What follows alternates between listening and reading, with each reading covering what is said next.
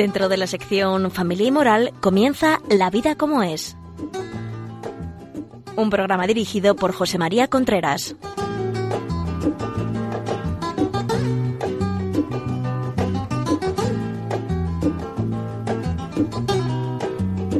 Buenos días, aquí estamos nuevamente hablando de la vida como es. Ya saben ustedes que este programa de la vida como es este eh, suele hablar generalmente de temas relacionados con la educación de los hijos, relaciones de pareja, noviazgo, sexualidad, etcétera, etcétera, etcétera. Y hoy vamos a hablar de educación. Eh, a mí me parece que mm, es un tema vital. No me parece el tema más vital, lo digo de antemano, porque hay gente que pide siempre la educación de los hijos, que el tema más vital de la sociedad es que esta sociedad no está educada, que faltan muchos valores, etcétera. No me parece el tema más vital. El tema más vital me parece con diferencia el matrimonio y el noviazgo. Porque el noviazgo la gente que va al matrimonio muchas veces no ha tenido noviazgo y el matrimonio es la esencia de, de todo, porque si no hay matrimonio es un tema mm, difícil luego de educar. Se puede, pero es un tema difícil. Cuando los padres no se quieren, hay que saber que el tema es complicado a la hora de educar, no nos engañemos. Pero yo lo que quiero empezar es diciendo que si tienen alguna cosa que contarnos, la vida como es arroba radiomaria.es. La vida como es arroba radiomaria.es. Y empezamos. Quisiera decir, como he dicho antes, varias cosas, con una serie de condiciones previas. La primera es que es posible educar. Esto lo digo porque hay muchísima gente, muchísima gente que cree que es que ahora mismo, por mucho que hagan ellos, por mucho que hagan los padres, por mucho que hagan ellos, al final todo se lo lleva la sociedad, todo se lo lleva. No es verdad. Es decir, eh, hay que saber que es posible educar. En segundo lugar, quisiera decir que el peligro está en casa, no fuera. El peligro está en casa. Si uno no se propone educar, si uno no se propone, no es una cosa pasiva, es una cosa que hay que proponerse. Si uno no se propone educar, no educará. Porque entonces sí, la sociedad podemos decir que no ayuda a educar. Pero lo que no ayuda a educar la sociedad pesa menos que lo que se educa en casa. Pero si uno no se propone educar, no educará, porque entonces sí podrá la sociedad. Por tanto, hay que proponerse educar. Como todos los que nos están escuchando saben quieren proponerse educar, porque si no, no, estarían escuchando este programa, pues entonces no hay que preocuparse. Hay que ocuparse de educar. Y hay que saber que para educar hace falta dar tiempo. Dar tiempo. Muchas veces nos cuesta mucho menos dar dinero que dar tiempo para tener nosotros tiempo, mandamos a los niños a mil actividades extraescolares y a mil actividades eh, lúdicas. Pero realmente lo que necesitan los niños es estar con los padres. Nadie va a educarlo. Esto no quiere decir que no se pueda mandar algunas actividades, etcétera, etcétera. Pero que los padres tienen que tener un, un tiempo para estar con sus hijos. Si no, esto no podrán ser educados. O sea, no vale esto de yo le pago esto, yo le pago lo otro, yo le doy esto, yo lo pongo aquí, yo lo doy. Pero si él no quiere cosas, los niños no quieren cosas, te quieren a ti. Que estés. Por tanto, esto hay que saberlo. Por otra parte, hay que sentirse orgulloso de los valores que uno tiene. Entonces uno tendría que preguntarse cuáles son los valores que yo tengo. ¿Qué valores tengo? Así de claro. ¿Qué valores tengo? Valores mm, son aquellas cosas que nosotros creemos de verdad. Hay que distinguir, alguna vez lo he dicho ya, hay que distinguir entre opiniones y creencias. Yo opino que lo que queramos. Es decir, opino que se veranea mejor en la montaña que en la playa o al revés. Eso es una opinión. Opinión es aquello que yo sostengo. Creencia es aquello que me sostiene a mí. ¿Qué es? ¿Qué me sostiene a mí cuando las cosas vengan mal dadas? ¿Qué me sostiene a mí? Es muy bueno saber eso. Me sostiene eso que no se compra por dinero, eso que yo viviría o intentaría vivir con hijos o sin hijos, casado, soltero, viudo. ¿Qué me sostiene a mí? Tus valores. ¿Cuáles son? Y tenemos que saber que los valores, eh, digamos, mm, se ven cuando existe riesgo real y hay que ponerlo en práctica. No se trata de que nosotros digamos que tengo esos valores, sino que cuando hay un riesgo real y, y, hay que ponerlo en práctica, es cuando realmente podemos decir que efectivamente esos valores existen. O sea, en la medida en que nos proponemos una cosa y no la hacemos, la voluntad se debilita, somos menos libres, nuestra autoestima baja. No es solución no proponerse las cosas. La solución es pedir ayuda, luchar por hacerla y pedir perdón. Como me cuesta mucho educar, y entonces lo que me propongo a la hora de educar no lo vivo, entonces lo que tengo que hacer es no proponérmelo, no. Lo que tengo que hacer es luchar, pedir ayuda y pedir perdón. Esto es un tema mm, muy importante. La gran pregunta de la vida de un hombre, la gran pregunta de la vida de una persona, es en qué voy a gastarla.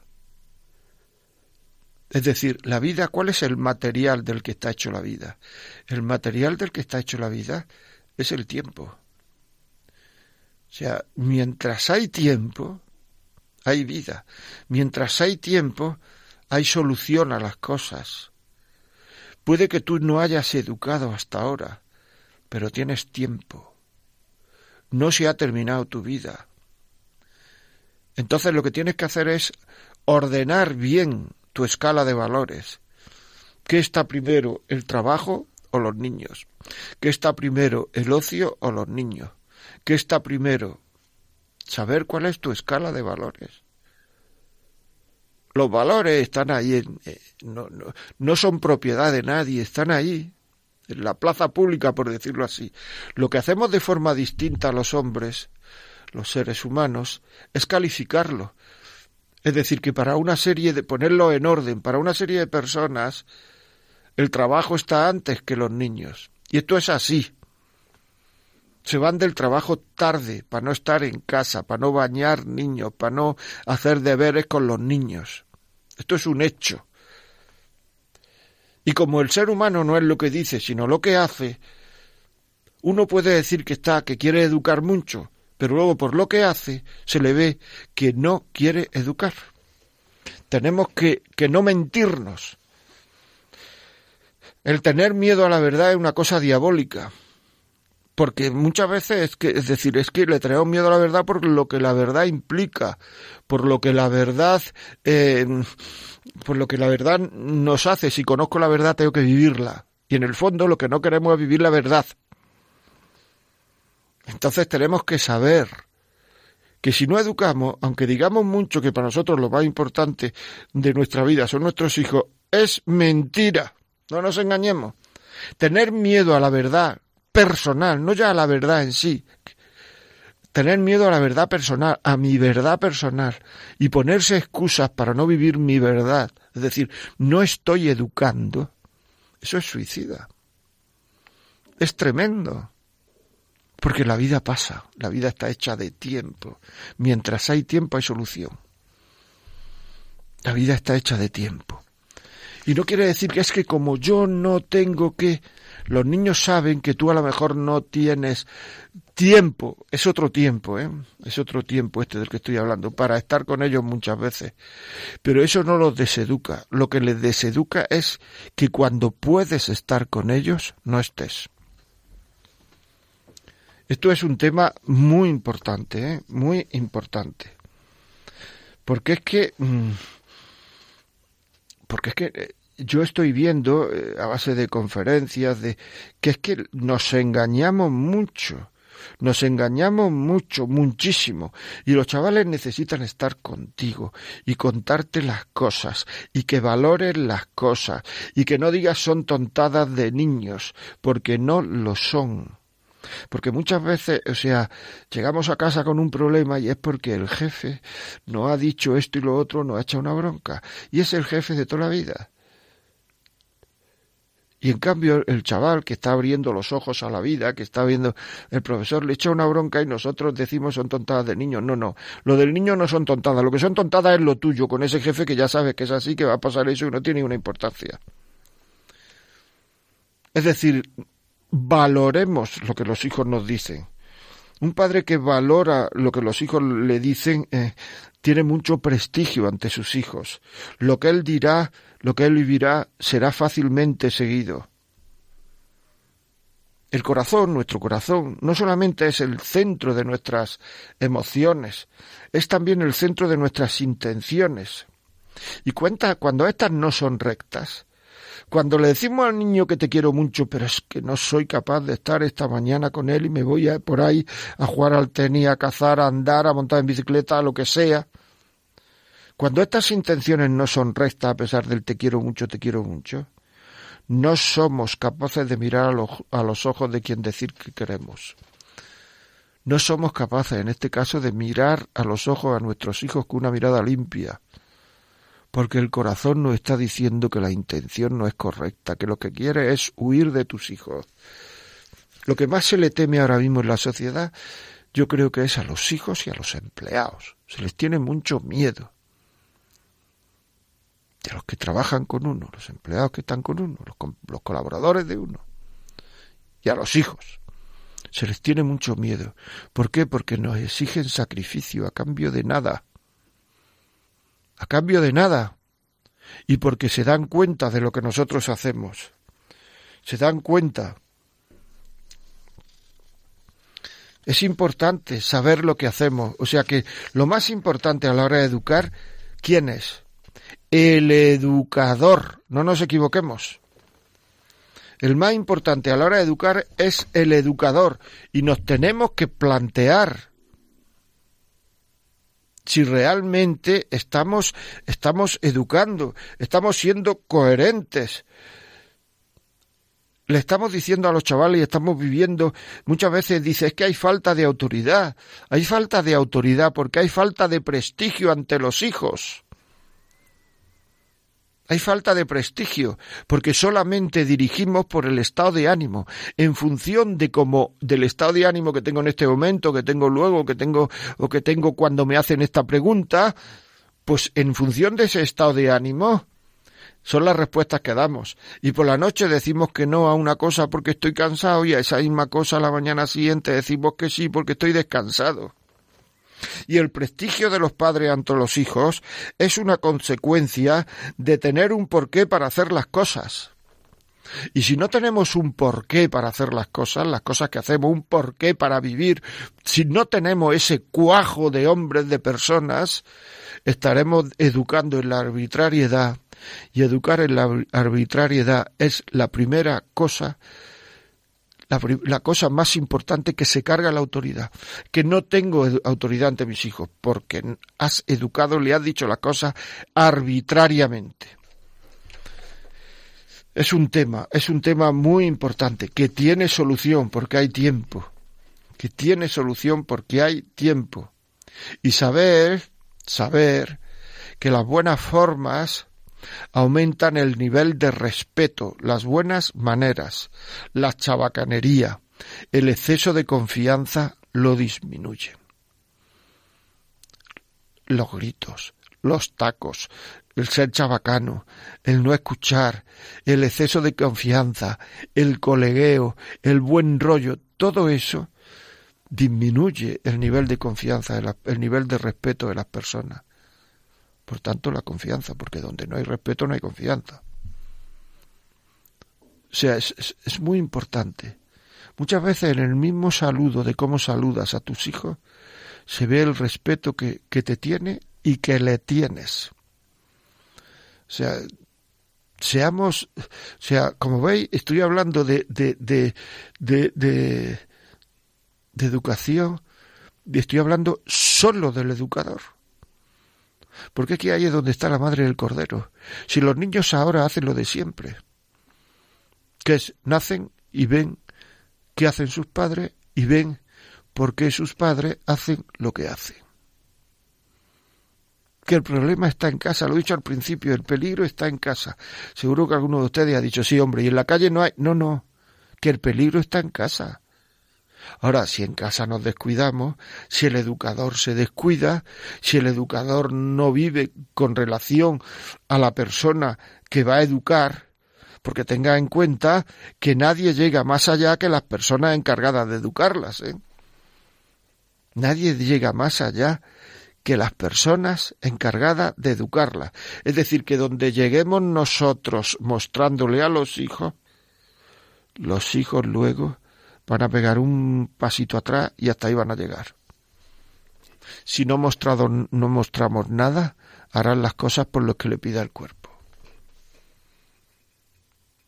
Hombre, muchas veces se podrá decir, y, pero bueno, cuando los hijos se llaman, sí, sí, que a lo mejor a los 40 años tienen una conversión espiritual o humana y mejoran como personas, pero eso ya es dejar las cosas al azar. Al azar o a la libertad de ellos. Pero ahora de lo que estamos hablando es de nosotros. Tú te sientes orgulloso de tus valores. ¿Sabes cuáles son tus valores? Si yo ahora mismo te, diera un lápiz y un papel y te dijera, apunta aquí tus valores, ¿cuáles son? ¿Sabrías ponerte a escribir? Uno tras de otro. Porque eso es lo que se van a llevar los chavales. Las cosas que vives. Y la forma más común de renunciar a nuestro poder, y nuestro poder son nuestros valores, es creer que no tenemos ese poder. Hay muchos padres que creen que no tienen poder ante sus hijos. Y entonces ya han renunciado al poder. Y tienen que saber que son la primera referencia de sus hijos. Donde los hijos primeramente miran es a los padres. Lo primero que viene a la cabeza son los padres. ¿Cómo lo haría mi padre? El otro día me decía una mujer, yo soy muy, muy muy imperfecta y me ha dado mucha lástima en que una hija mía me haya dicho que cuando tiene que tomar una decisión, una de las cosas que piensa es cómo lo haría mi madre. Y se echó a llorar. Se echó a llorar esa chica, la, la madre, la que me lo decía. Digo, hombre, por esto que estás llorando, habría gente que daría dinero porque le pasara eso, que daría la vida porque le pasara eso. Eso es señal de que le han mostrado valores. Y la niña es lo que se queda es en las intenciones que tú has tenido. Ella sabe que tú hay veces que te equivocas. Pero si no te equivocases, si fueras omnipotente, lo harías de esta forma. Por tanto, no hay que preocuparse por eso, porque tú seas muy imperfecta. Es un tema muy bonito, ¿verdad? Seguiremos hablando, vamos a rebajar el nivel de tensión, vamos a, nada, un minuto de música y volvemos enseguida.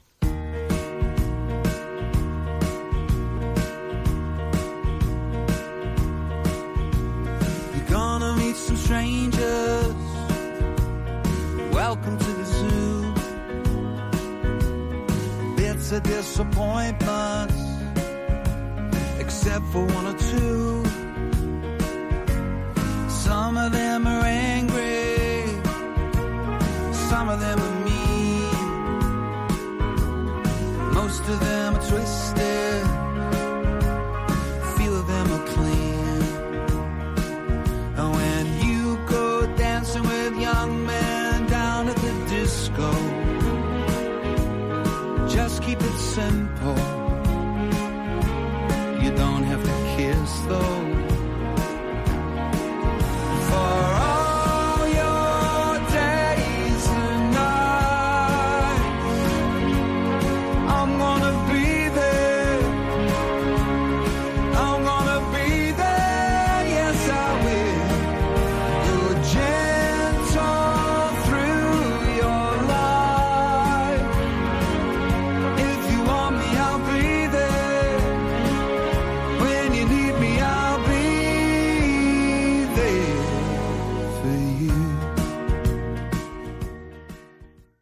Continuamos aquí en La Vida como es. Estamos hablando hoy de educación de los hijos. Educación de los hijos. Me estoy centrando fundamentalmente en el educador. Es fundamental, en el educador.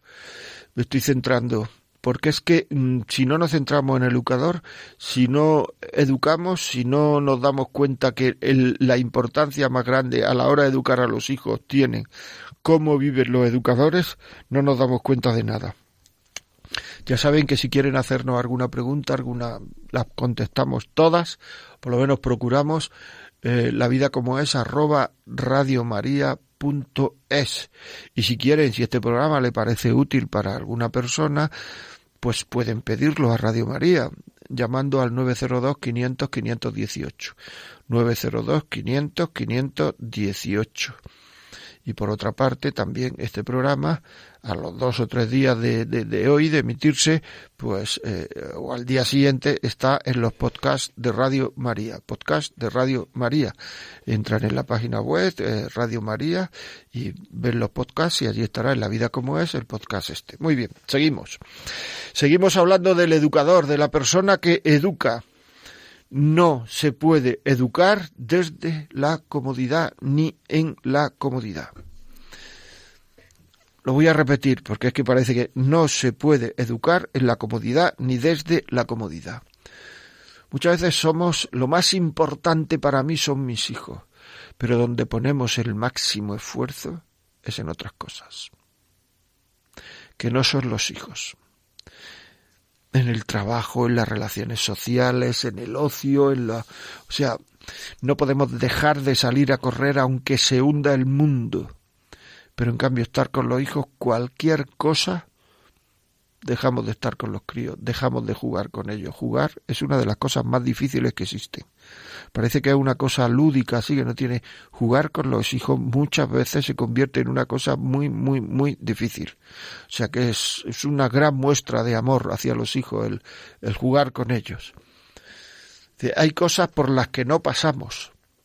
Y en cambio, con los hijos cualquier cosa. Hay una reunión con el jefe, con el director general, con quien sea, con un cliente, con quien sea, ya digo, dentro de dos meses y medio está súper apuntada en la agenda para que no se me olvide, para prepararla bien. Hay una reunión con el profesor, con la profesora del colegio que nos va a decir cómo va el chaval, cómo no sé cuánto, y se nos olvida. Es que tengo otra cosa que hacer hoy, es que se me ha olvidado, ¿por qué no me lo has dicho? ¿Por qué no me lo han recordado? ¿Por qué no sé cuánto? Perdona, perdona me parece que lo que tiene no es otra cosa. Lo que tiene es, falta de interés. Eso es falta de interés, no nos engañemos. Si yo llego a la conclusión de que es falta de interés, la próxima vez procuraré poner más interés. Si me engaño y digo, no, no, es que no he oído porque no me lo han dicho. Como es una cosa que no depende de mí el que me lo digan, la próxima vez tampoco iré, no te preocupes. Porque te estás engañando. Así es, ¿eh? Así de claro. Te está engañando. Tenemos que saber, los hijos no, no, no, no, nos ven, no, no, nos tienen que ver esforzados por vivir aquello que les decimos, esforzándonos, exigiéndonos, luchando por mejorar como personas. Es que si un padre no lucha por mejorar como persona, una madre, es que no educa. Entonces allí se está. Estamos en la comodidad, desde la comodidad, aunque estemos agotados. ¿eh? Compatible. ¿eh? El descanso no es comodidad. La comodidad no tiene que ver con el descanso. Pues igual que no tiene que ver con el descanso la comodidad, tampoco tiene que ver con el cansancio. ¿eh? Es decir, podemos estar muy cansados y hacer muy cómodamente las cosas a la hora de educar, porque el cansancio nos proviene de otras cosas distintas que no son educar. Y entonces también tenemos que saber, pues, guardar alguna energía. ¿Y cómo nos ven los hijos dispuestos a educar? Por dos maneras, porque me exijo, como acabo de decir, y porque obtengo formación, cojo formación.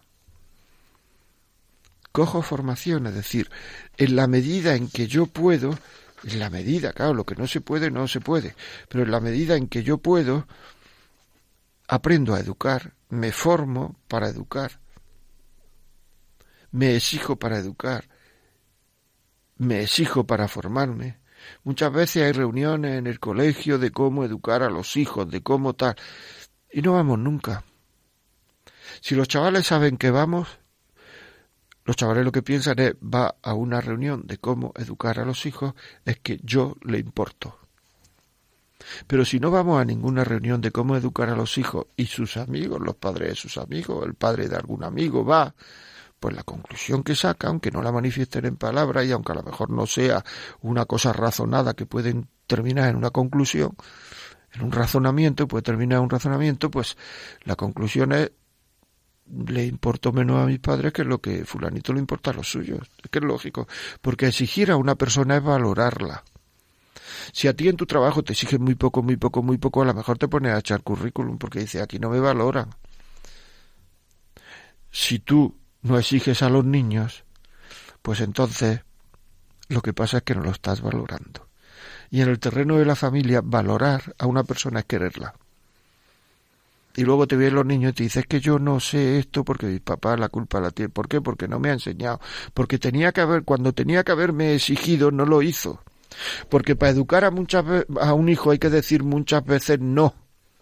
Por tanto, para educar a un hijo tienes que decirte a ti mismo muchas veces no. Tiene que decirte muchas veces no. Ah, es que eh, eh, tenemos que ser generadores de confianza con nuestros hijos. Generar confianza en los hijos que sepan que somos hombres con criterio, hombres con cuajo, hombres de una pieza, palabras que ya parecen todas de castellano antiguo, porque ya no se dicen hombres de una pieza, pero ¿eso qué es? Pues gente que tiene valores, gente que tiene palabra, gente que, que son humanos, gente que comprenden, gente que escucha, gente que valora lo que el otro le dice, gente que está a lo de los demás también, no solamente a lo suyo. Uno de los grandes aburrimientos que hay en la vida actualmente, porque en el fondo el aburrimiento es no querer. O sea, una persona aburrida es una persona que no lucha por mejorar como persona y, o, si es cristiano por mejorar como cristiano también. Y en ese campo uno termina aburrido, porque ese es el aburrimiento, es el desamor. Y entonces ahí es donde uno tiene que darse cuenta que cuando uno termina, cuando uno lucha por mejorar como persona, pues entonces eh, el aburrimiento no existe, porque hay siempre un, un objetivo que cumplir. Decía Julián María que el verbo relacionado con ilusionar, con ilusión, igual que el verbo relacionado con sueño es dormir y el verbo relacionado con hambre es comer, el verbo relacionado con generar ilusión es desvivirse. Cuando uno se desvive por lo demás, que desvivirse por lo demás no es estar nervioso en casa no es, estar a lo que están los demás, es darse cuenta que este niño está hoy triste, es darse cuenta que tiene una preocupación, es darse cuenta que necesito, que necesita que, que, que me lo lleve a dar un paseo. ¿Cuánto hace que no has salido con un hijo tuyo a dar un paseo y le has comprado un helado o un refresco? ¿Cuánto tiempo hace? Es que no lo has hecho nunca. Pues piensa, piensa. Nosotros en estos programas de la vida como es, uno de los objetivos más importantes es hacer pensar, porque yo no puedo sacar conclusiones por ti. El que te tienes que dar la respuesta eres tú. Por tanto, es hacer pensar. O sea, yo, si pienso, tengo que saber cómo yo tengo que tratar a mis hijos, cómo yo tengo que tratar a mi mujer. Tú no me lo puedes decir cómo tengo que tratar. Tú me puedes dar ideas y luego yo pensar en esas ideas. Es muy importante. Es muy importante que sepamos, que tengamos ilusión por saber, porque todos los hijos no son iguales. A todos los hijos no hay que exigirle de la misma forma. Muchos padres han tenido el peligro, han tenido la preocupación de que a lo mejor de exigir a los hijos eh, los puedes romper si exigen mucho. No, no, no, no, no los puedes romper. Si tú conoces a tu hijo y lo quieres, no quiere, lo doy por supuesto. Quiero decir, si él se siente querido. Porque el que tú lo quieres, yo lo doy por supuesto, pero él se tiene que sentir querido. Si tú conoces a tus hijos y esto y tus hijos se sienten queridos, tú sabrás exactamente cómo exigirle, qué decirle y cuándo decírselo.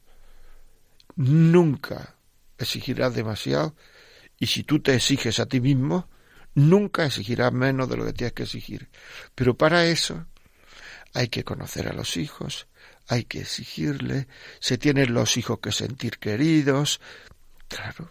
Y para que los hijos se sientan queridos, nosotros tenemos que manifestarle el cariño. Y los hijos sabrán que muchas de nuestras exigencias es porque lo, porque lo, porque los queremos. Porque queremos el mejor, que queremos el bien para ellos. Y no me digas que ya se te ha pasado el tiempo. Siempre hay tiempo. O sea, siempre hay tiempo. O sea, vivir, decía Pau Casal, el gran violinista, vivir es estar a tiempo. Es estar a tiempo, amigos. Hay que saberlo. ¿En qué más nos tenemos que exigir? Pues nos tenemos que exigir en no quejarnos. Una de las cosas más negativas que existen es la queja. Cuando nos quejamos, claro, estáis diciendo, es que, eh, es que tú esto no es fácil. ¿Y quién lo ha dicho que es fácil? ¿Quién lo ha dicho? Es que educar a una persona es enseñarla a querer. Y enseñar a querer a una persona no es fácil. Y si ahora mismo miramos a la sociedad, nos daremos cuenta que es que el gran mal que hay en la sociedad occidental actualmente en el siglo XXI es que no sabemos querer y por eso hay tanto sufrimiento. Es una sociedad que no ha sido educada. Y cuando no es educada una sociedad, en general estoy hablando, esa sociedad no sabe querer. Y al no saber querer, pues perdonarme el ejemplo, perdonarme el ejemplo. Le pasa un poco como a los animales. Los animales de la realidad que les rodea solo ven lo que necesitan y lo que les amenaza. Un animal no tiene una visión de conjunto, ni tiene visión de futuro. Si tiene hambre bebe y si le amenaza algo, pues también se dan cuenta. Y eso es lo que está ocurriendo con mucha gente. Cuando una persona no es educada, se centra en lo más primario de su, de su naturaleza, que es lo que, le, lo, que, lo, que, lo que necesita, lo que le conviene y lo que le amenaza. Pero es que así todos, en lo que nos conviene y lo que nos amenaza, así no se puede vivir en paz. Porque no sabemos querer. Hay que, hay, hay, que, hay que querer. Y para querer hay que saber querer las cosas que vienen de frente y las cosas que vienen de espalda.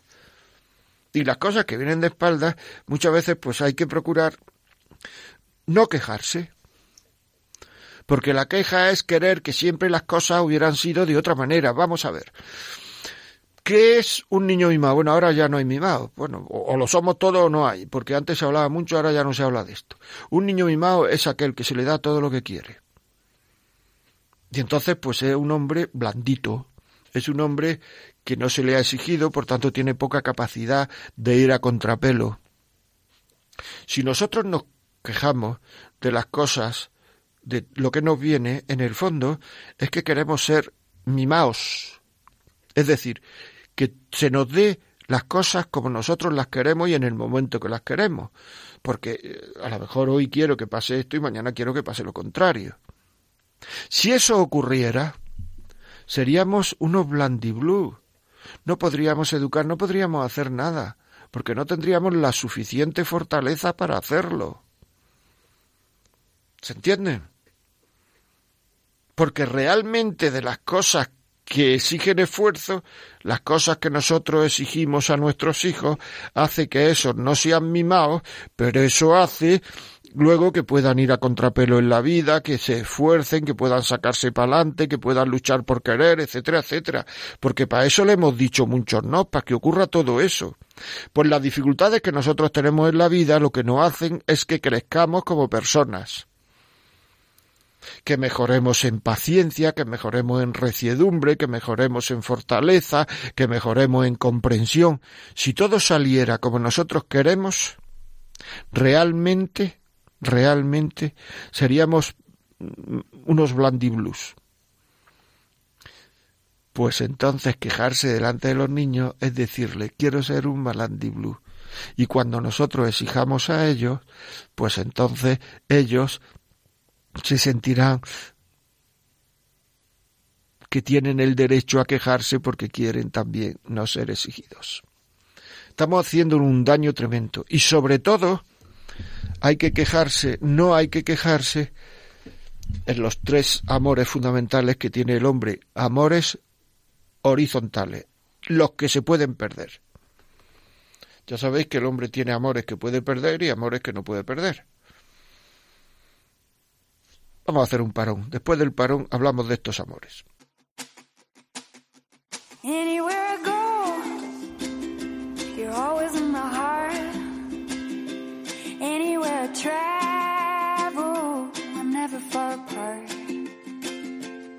Can get lost, lose my direction,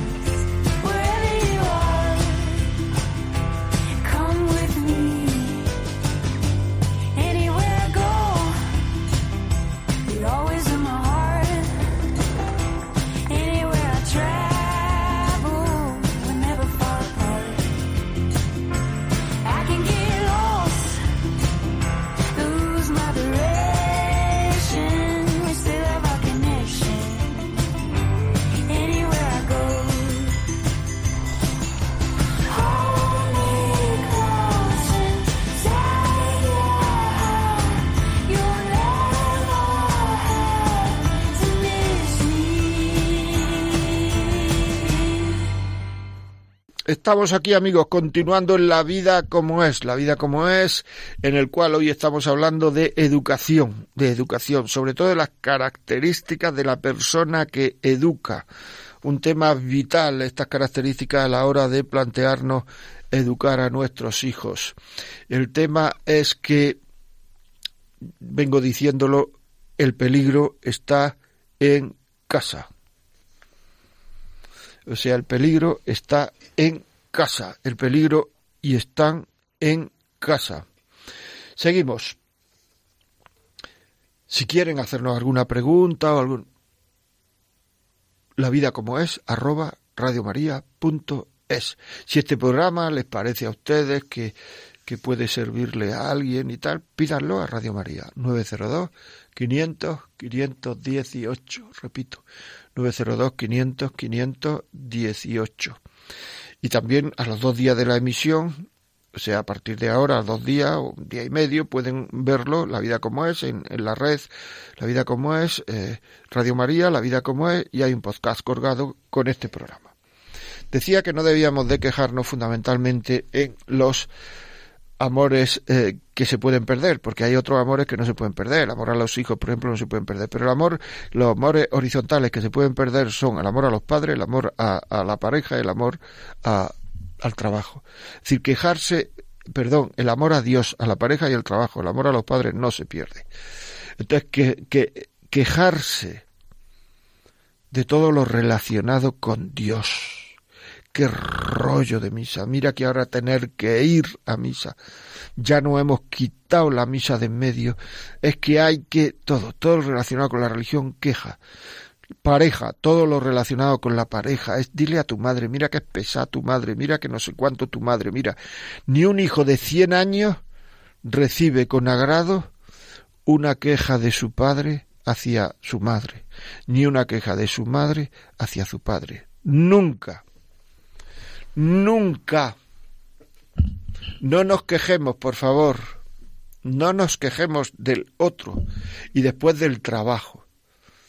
Esto de las cosas se pueden recibir de distintas formas, pero esto de quejarse del, del jefe, del tal, todo día hablando mal de este, saca uno un compañero de trabajo, es para ponerlo a currir, saca uno, no quejarnos. es que estamos haciendo muchas veces a los hijos la queja, la murmuración, el hablar mal de los demás, hace que los hijos sean peores personas.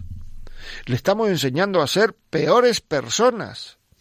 Es que no nos damos cuenta muchas veces porque no queremos para ellos lo peor. Pero en el fondo, toda esa queja, toda esa difamación, toda esa calumnia, toda esa acidez que llevamos dentro, toda esa acritud que llevamos dentro, todo eso, le estamos haciendo a los hijos peores personas. O sea, tratemos bien a nuestros hijos. querámoslos con hechos. Porque muchas veces que esos hechos no existen. No existen esos hechos. ¿Por qué? Pues porque luego con nuestra, con, o sea, todo lo que decimos, con nuestra conducta, estamos viendo la televisión y estamos viendo programas que objetivamente les hacen daño. Y sabemos que le hace daño a nuestros hijos.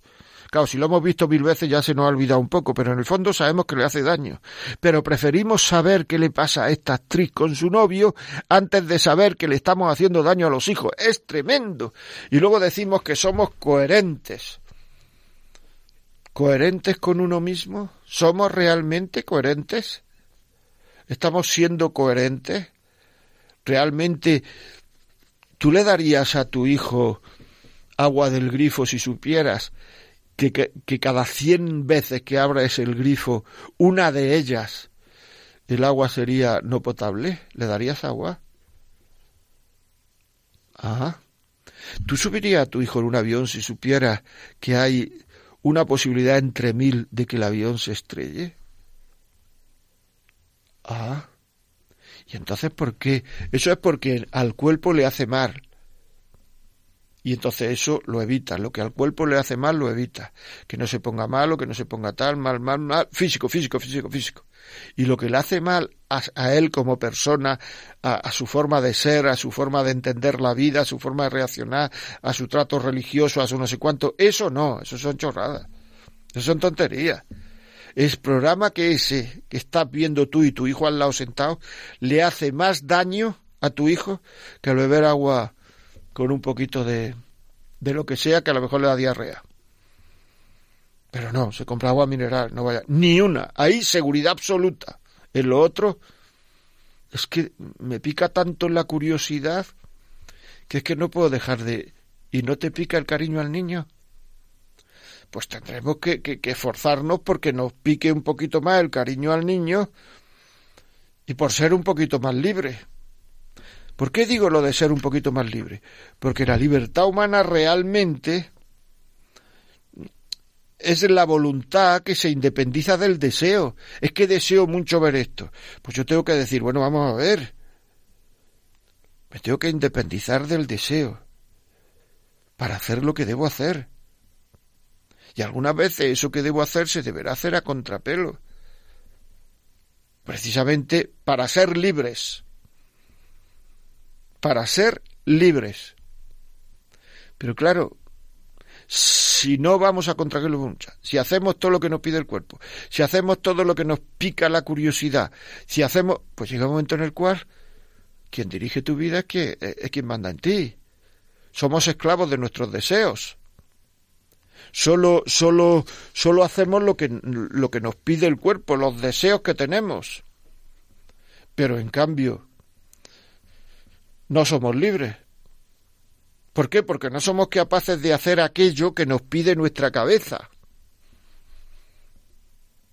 que nos pide nuestro razonamiento, que nos pide nuestra inteligencia, no somos capaces de hacerlo porque hacemos siempre el deseo. Cuantas más veces se hace el deseo, más difícil de ir a contrapelo. Por tanto, menos libertad. Cada vez harás más lo que te pide el cuerpo y cada vez te costará menos hacer lo que debes. Porque la libertad es una balanza entre lo que pide el cuerpo, lo que pide el cuerpo y lo que debo. Que muchas veces será igual. Cuando llega la noche, lo que tenemos que hacer es dormir y lo que pide el cuerpo es dormir. Cuando llega la hora de comer o de cenar, lo que pide el cuerpo es comer o cenar y lo que tenemos que hacer es comer o cenar. Pero hay veces en que lo que pide el cuerpo y lo que debo hacer es distinto. Y ahí es donde se ve la categoría de una persona, la libertad de esa persona, las creencias de esa persona, el amor que tiene esa persona a su mujer, a su marido, a sus hijos, porque entonces hace lo que tiene que hacer, aunque el cuerpo no se lo pida. Y eso es querer. Eso es querer. Y lo tiene uno que hacer no porque si es que si no lo hago me quedo preocupado. No. Lo tengo que hacer porque quiero querer. ¿Se va pillando el tema?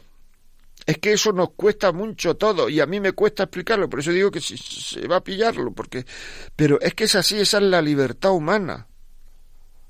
Nosotros muchas veces no somos libres porque nuestra naturaleza es una naturaleza caída, pero el problema no está en nuestra voluntad, el problema está en que nuestra naturaleza es caída. Dios es el más libre del mundo, el más libre de la existencia, y no puede hacer el mal. ¿Por qué? Porque precisamente la libertad está en hacer el bien. Que si hiciera el mal ya tendría una carencia en su libertad. Por tanto, no está en la voluntad divina, no está en nuestra voluntad, está que nuestra naturaleza es caída y tenemos que entrenar la voluntad dándole razonamiento para hacer el bien y en la medida en que hacemos las cosas mal, cada vez somos menos libres. Es un tema que debemos de pensar con frecuencia. Debemos de pensar con frecuencia. O sea, porque eh, la formación, lo que tenemos en la cabeza, es lo que, lo que nosotros le vamos a poner a la voluntad para que haga las cosas. Si nosotros nos piden que andemos 10 kilómetros, un día que está lloviendo, y nos van a dar una recompensa muy pequeña, un euro, pues decimos, no lo hacemos. Si nos dicen, anda esos 10 kilómetros y te voy a dar, tu hijo va a ser premio Nobel. Seguro que andamos los 10 kilómetros y además no nos cuesta mucho, fíjate lo que te digo. Y el andar los 10 kilómetros lloviendo es lo mismo por un euro que si tu hijo es premio Nobel. Quiero decir, el esfuerzo es lo mismo. Lo que ocurre es que lo que han puesto delante de la voluntad en un caso es un euro y en otro caso es que tu hijo es premio Nobel. Por tanto, nosotros tenemos que poner delante de la voluntad cosas, argumentos, y esa es la formación, argumentos, cosas, para ser libres. Si no ponemos argumentos, cosas, si no nos formamos, si no sabemos, si no realmente tenemos esa especie de, de, de, de, de, masa que nos hace que, que, seamos libres, de, inyección que nos hace que, que, la voluntad esté siempre bien entrenada, pues no seremos libres.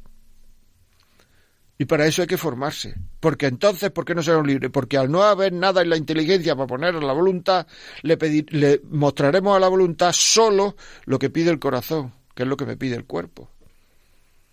Y entonces, pues, ¿qué es lo que ocurrirá? Que quien manda son nuestros deseos. Bueno, me están diciendo que el tiempo se acaba y que tenemos que cortar y que patatín patatán. Les deseo que tengan un buen día y, bueno, pues seguiremos hablando de estos temas. Seguiremos hablando de estos temas, se los prometo. Eh, es un tema muy interesante. O sea, el mejor negocio, el grande, el negociazo de nuestra vida, nuestro matrimonio, nuestros hijos. No olvidéis. Ya sé que en algunas cosas las cosas no salen bien. Y entonces hay que aplicar un plan B. Perfecto. Pues aplica el plan B y mucho de lo que he dicho, mucho de lo que he dicho es aplicable al plan B pero hay que lo, que no vamos a hacer es dañar la verdad. El gran negocio que tenemos es nuestro matrimonio, nuestros hijos. Esto es así. Ya saben, se lo he repetido, que si quieren pedir este programa, piensan que a alguien le puede servir, 902-500-518, 902-500-518. ¿Tienen alguna pregunta? La vida como es arroba radiomaria.es. Y si quieren verlo en podcast, pues entre en Radio María en el, programa La Vida como es y bajen los podcasts que ahí al día siguiente de la transmisión, a los dos días, ya está colgado el podcast y pueden oír ahí el programa. Pues nada, que tengan un buen día.